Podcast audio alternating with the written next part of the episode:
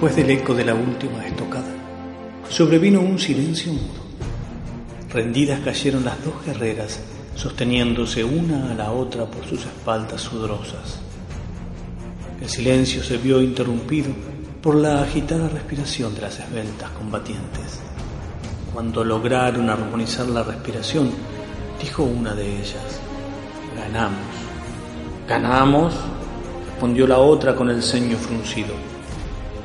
¿Acaso no te has dado cuenta de que hasta tres veces logré desarmarte y terminé partiendo en dos tu espada?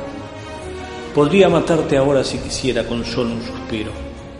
Agradece que te perdone la vida.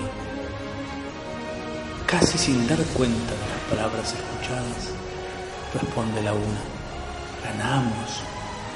Porque pude ver en ti la guerrera generosa, fuerte y dedicada a la batalla, capaz de matar y perdonar mirando a los ojos, capaz de levantarse muchas veces y recuperar el aliento sin soltar la espada ni perder de vista al adversario. ¿Por qué me halagas si yo te perdoné la vida? No, no me perdonaste la vida, porque nunca la tuviste en tus manos. Peleaste todo el tiempo defendiendo la tuya. Podía ver en tus ojos el miedo a morir en cada golpe de espada. El temor te hizo más fuerte para no soltarla, pero te hizo vulnerable a tus propios miedos. Te debilitó frente a ti misma.